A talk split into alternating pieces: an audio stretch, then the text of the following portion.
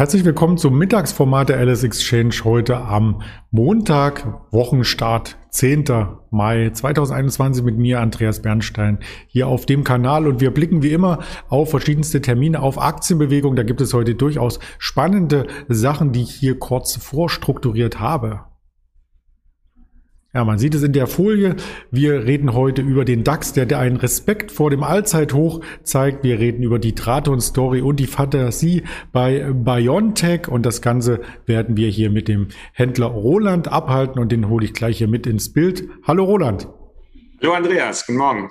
Ja. Mahlzeit fast schon. Ja, je, je, nachdem, wann man aufsteht, wer die Wall Street Session handelt, der ist vielleicht jetzt erst aufgestanden, aber wir haben natürlich schon Frühschicht gehabt in dem Sinne, weil wir vielleicht der Vorbörse den DAX mit äh, begleiten und da gibt es einige ähm, Stories, die wir uns genauer anschauen sollten. Doch zuvor blicken wir auf den DAX, den nehme ich hier gleich mal mit hinzu. Den hatten wir in der Vorbörse nämlich ähm, bereits deutlicher erholt gesehen. Also wir waren mittlerweile ne, oder wir sind mittlerweile etwas schwächer. Wir waren vorbörslich bis auf 60, 70 Punkte an das Rekordhoch herangelaufen. Jetzt wieder ein Stück weit zurück. Warum hält sich der Markt denn so zurück heute? Ja, das frage ich mich auch. Ich meine, äh, wahrscheinlich, weil wir so hochgelaufen sind, die einfachste Antwort.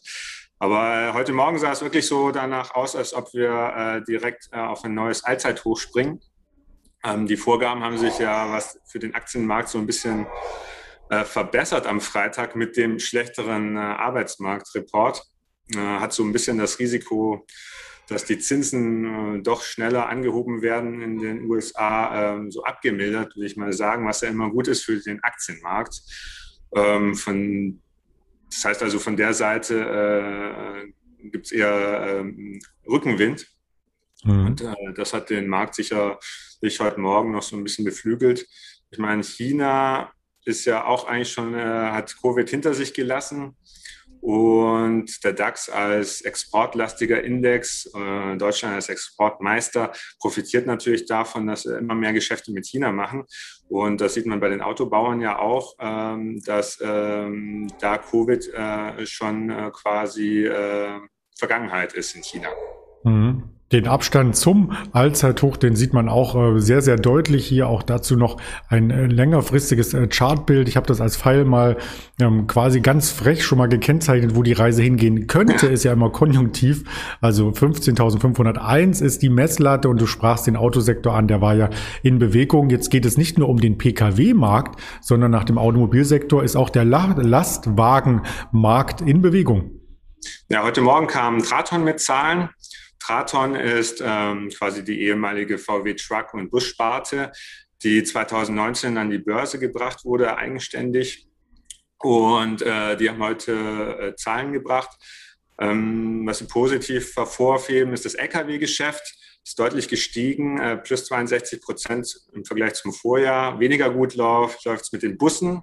Sagen sie natürlich pandemiebedingt, kann man auch verstehen. Äh, Reisebranche, Reisebusse ist gerade nicht so gefragt. Ähm, trotz allem war es der beste äh, Auftragseingang seit, Traton, äh, seit Tratons Bestehen.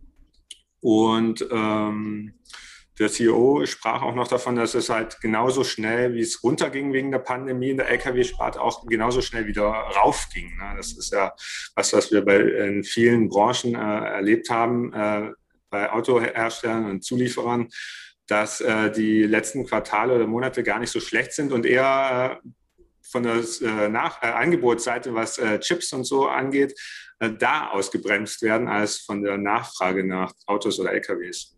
Mhm. Man sieht die Stärke bei Draton jetzt auch im Chartbild deutlich. Also wir kommen wirklich den äh, Rekordständen sehr, sehr nahe. Und es gab noch eine zweite Meldung aus äh, dem Bereich, die bei einer Aktie, die man im Straßenverkehr oder zumindest das Unternehmen sieht man im Straßenverkehr, es ist auch eine Aktie, zu einem richtigen Kurssprung führte. Möchtest du das äh, dramaturgisch jetzt einleiten? Ah, ich weiß gar nicht, wie ich da jetzt noch die äh, Kurve kriegen soll. Aber MAN ist ja eine der äh, Lkw-Marken äh, bei Traton neben Scania. Und ähm, Traton äh, hält schon knapp unter 95 Prozent der Aktien und möchte jetzt äh, ein Squeeze-Out machen und hat den äh, Preis für die Barabfindung bekannt gegeben, den sie anstreben. Das sind 70,68 Euro. Die Aktie, ähm, MAN-Aktie lag am Freitag bei rund 55 Euro soher, daher dieser äh, Kurssprung aus dem Nichts, mehr oder weniger. In dem Chart kann man es noch gar nicht sehen.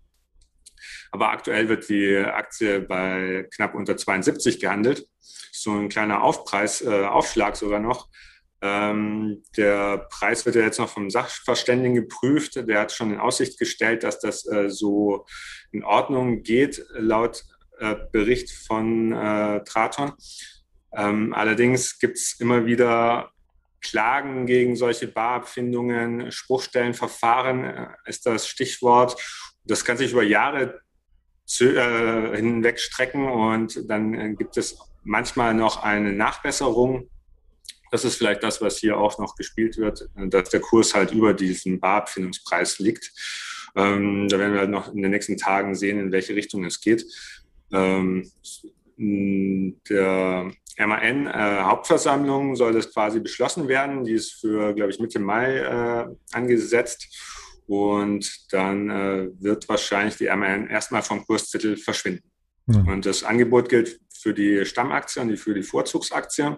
Mhm. Und ja, das äh, war es dann für die Aktie auf, auf dem Börsenzettel. Das ist schon mal was, 30 äh, Prozent Anstieg bei so einem etablierten Wert, muss man sagen. Also auch ähm, hier gilt es immer Augen und Ohren offen zu halten, ob es zu Konsolidierung in verschiedenen Branchen kommt und welche Branchen vielleicht auch zukünftig äh, spannend sein können. Das haben wir am Wochenende ja besprochen. Ähm, das würde ich auch gerne nachher noch einmal ins Bild halten. Thema zwei ist der Impfstoffbereich. Ähm, die Zahlen verbessern sich. Also wir haben weniger Neuinfizierte in Deutschland und auch ähm, die Impfhersteller kommen langsam mit Lieferungen nach, oder? Ähm, ja, also am besten äh, klappt das, glaube ich, gerade bei BioNTech, äh, die Fertigung hochzufahren. Von Moderna hört man äh, weniger. Ähm, Johnson Johnson, AstraZeneca haben ja so ein bisschen das Problem äh, mit den Nebenwirkungen. Und also so wie es jetzt aussieht, äh, geht der BioNTech klar als Gewinner vor. Ähm, ist in der letzten Woche ja deutlich unter die Räder gekommen, als ähm, das Aussetzen der Patentrechte im Gespräch war in den USA. Das äh, ist die Aktie von knapp, ich glaube, die war im Hoch sogar bei 185, kann man im Bild jetzt leider nicht sehen, weil es intraday hoch war, mhm. wahrscheinlich. Ja. Ähm, ja, aber jetzt äh, die, kamen einige gute Nachrichten. Äh, die EU ist nicht auf der Linie mit den USA, dass die Patentrechte ausgesetzt werden sollen und hat auch ähm, Impfstoff nachbestellt. 1,8 Milliarden äh, Impfdosen. Ist auch ein gewaltiges Stück. Und ähm, dann berichtet BioNTech noch über Expansionspläne heute Morgen. Äh, sie werden ein neues Hauptquartier in Südasien in Singapur äh, eröffnen und dort auch eine Fertigungsanlage aufbauen, um dann den Markt äh, dort zu bedienen. Dazu kommt ja noch der Gedanke, dass äh, der Impfstoff wahrscheinlich auch noch äh, im Folgejahr nochmal verimpft werden muss und äh, BioNTech auch äh, sehr gut gewappnet ist bisher für äh, diverse äh, Mutationen. Ja. Das spielte natürlich in die Karten und heute um 14 Uhr wollen sie Zahlen bringen und da gucken wir natürlich mit Spannung alle äh, rein, äh, was dann passiert. Ähm, Im letzten Quartal haben sie 367 Millionen äh, Gewinn erzielt. Erwartet werden jetzt für das äh, Q1 931 Millionen laut Reuters und das entspricht ungefähr 3,09 Euro pro Aktie. Und ja, man wird gucken müssen, ob jetzt ähm, die Zahlen oder was sie melden dann halt ausreicht, um den Kurs zu rechtfertigen. In der Vergangenheit haben wir es ja oft bei Quartalszahlen gesehen, dass selbst wenn die einen Tacken besser waren, die Aktie deutlich runtergekommen ist, weil einfach die Erwartungen schon im Vorfeld äh, zu heiß gelaufen sind. Ich meine, jeder, der länger an der Börse dabei ist, der kennt das Phänomen, äh, beide Rumor, Sell Effect, irgendwie die Zahlen, Nachrichten sind alle top, aber äh, mit der Aktie geht es dann trotzdem runter. Die Gefahr besteht halt immer, wenn äh, der Kurs äh, sehr stark gestiegen ist mhm. vor den Quartalszahlen.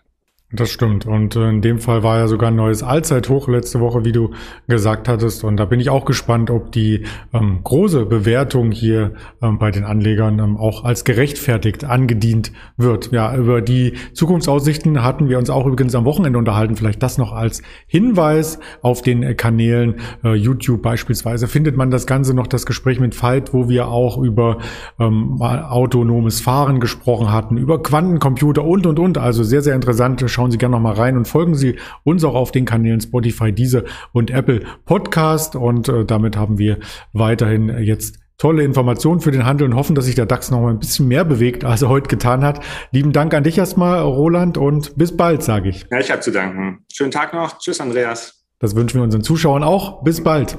Ciao.